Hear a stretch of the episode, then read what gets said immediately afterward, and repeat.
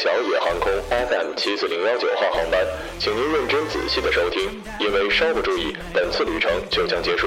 每次航行时长为五分钟，每日一次，每天一日。空少小陈、乘务长小陈、机长小陈将竭诚为您服务，祝您旅途愉快。Wow, fantastic, baby.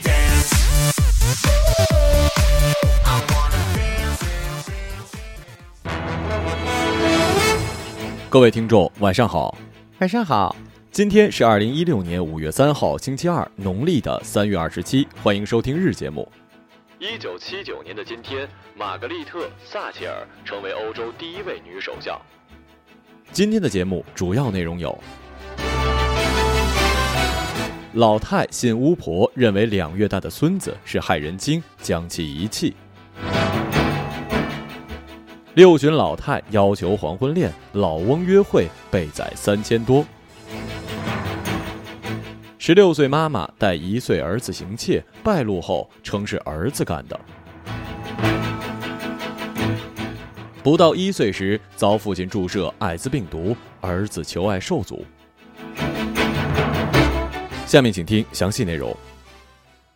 二零一五年的七月二十九号晚上，坑仔琴两个多月大的孙子发了高烧，浑身发青。坑仔琴想到此前有一个巫婆来他们家讨水喝，看到其孙子时说：“这个孩子只能活三个月，如果不把他丢掉，家里会有大灾大难的。”他顿时觉得巫婆的话很灵，便趁儿媳不备之际，将襁褓中的孙子扔到了河南胡地的树林之中。回家之后，当儿子儿媳询问孩子下落的时候，坑仔琴谎称孙子已经死亡，且隐瞒了遗弃的地点。七月三十一号，婴儿被附近的村民发现，并抱回家中暂时收养。得知孩子没死之后，坑仔琴主动投案。后来婴儿被其父母接回了家中，经检查呢，婴儿是唐氏综合症。让我恐惧的真的。不是老人家轻信迷信的可怜，我们姑且相信，如果这是真的，那么这位老太太为了自己不受到所谓的灾祸而杀死别人，这是一种什么样的行为啊？自私，自私到极致了，人心险恶呀！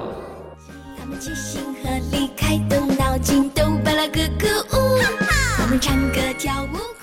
李爹爹是咸宁嘉峪人。今年的二月二十号，一名六十二岁的婆婆突然打来电话，说自己老伴儿也不在了，想要见见李爹爹，看看能不能一起做一个伴儿。李爹爹介绍，他们两人是在汉江三角湖的一个超市碰面的。第一次见面就找我要了三百元的见面礼，我还给了他五百元的东西，包括药品跟奶粉。三月十号，当时老婆婆来接他，一见面就问他带了多少钱，他说他没带钱，他就开始搜他的荷包，最终收走了八百多元。今年的四月二十四号，这位婆婆又跟嫂子一起来到了嘉峪，临走的时候，她要我拿点钱给嫂子表示一下心意，我没给。李爹爹说，从此之后，婆婆就再也没有接过他的电话，而自己前后为此事已经花了三千多元。我呢，一直是不反对老年人的黄昏恋。从爱情的角度来讲呢，所有的爱，无论是性别、年龄、种族，都是应该得到积极的祝福跟支持的。而且越老越需要伴，这是儿女做不到的。最后只能说，大爷没事多去跳跳广场舞，锻炼锻炼，这样认识的大妈那才靠谱啊。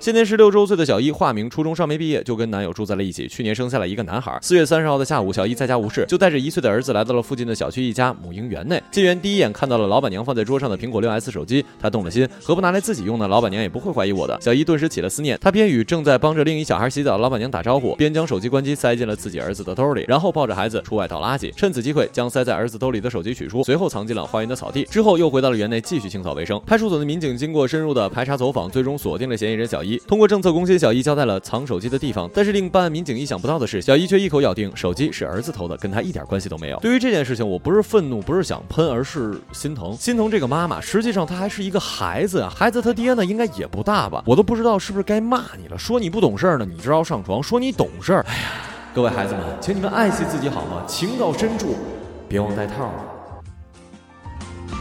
明天太多的也许和或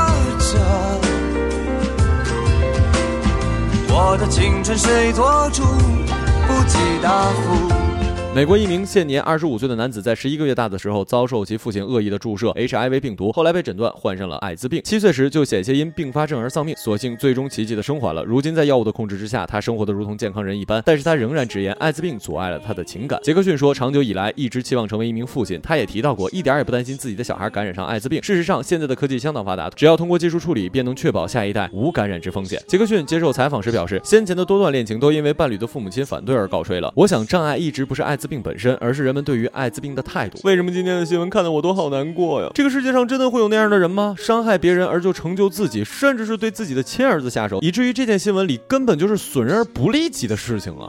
希望杰克逊可以找到一个愿意接受他的爱人吧。我也相信你一定可以成为一个好爸爸。我的老父亲，我最疼爱的人，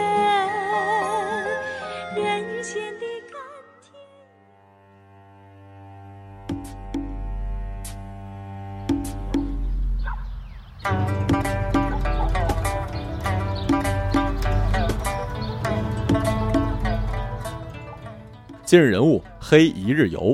近日，重庆的李先生来到了北京旅游，住在了南三环的一家宾馆之内。他从宾馆前台的免费地图上看到了一些旅行消息，随后他就拨通了上面的电话，报了一个通往八达岭十三陵的线路。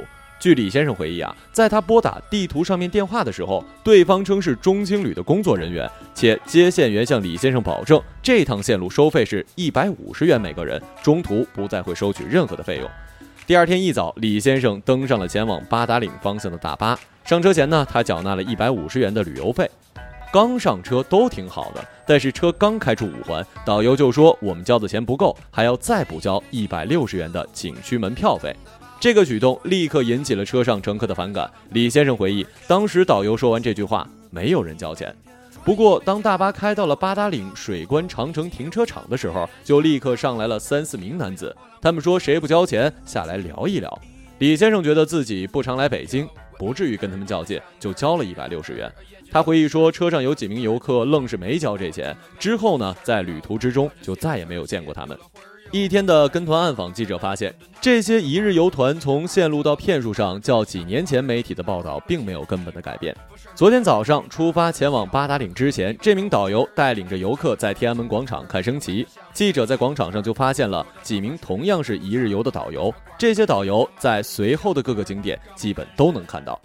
旅游线路基本都是先到达八达岭水关长城，然后就开往十三陵以及旁边的一家玉器城，随后是一个超市购物，后来来到了一处叫做皇家四合院的地方，最后到达了明皇宫蜡像馆。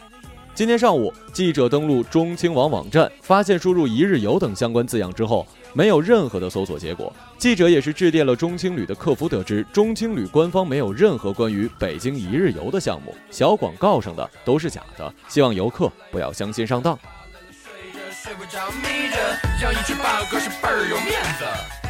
好了，以上就是本期节目的全部内容，感谢各位的收听，我们下期节目再见，再见。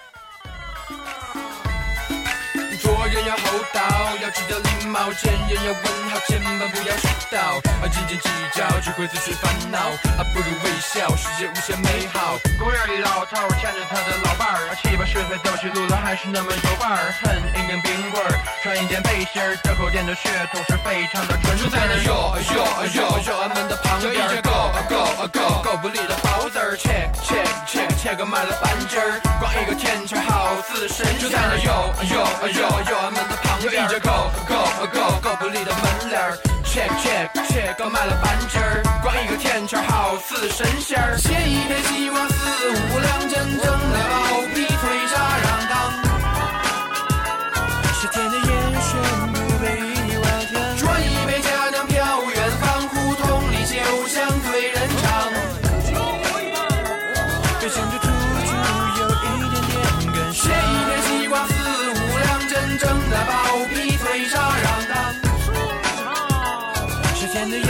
am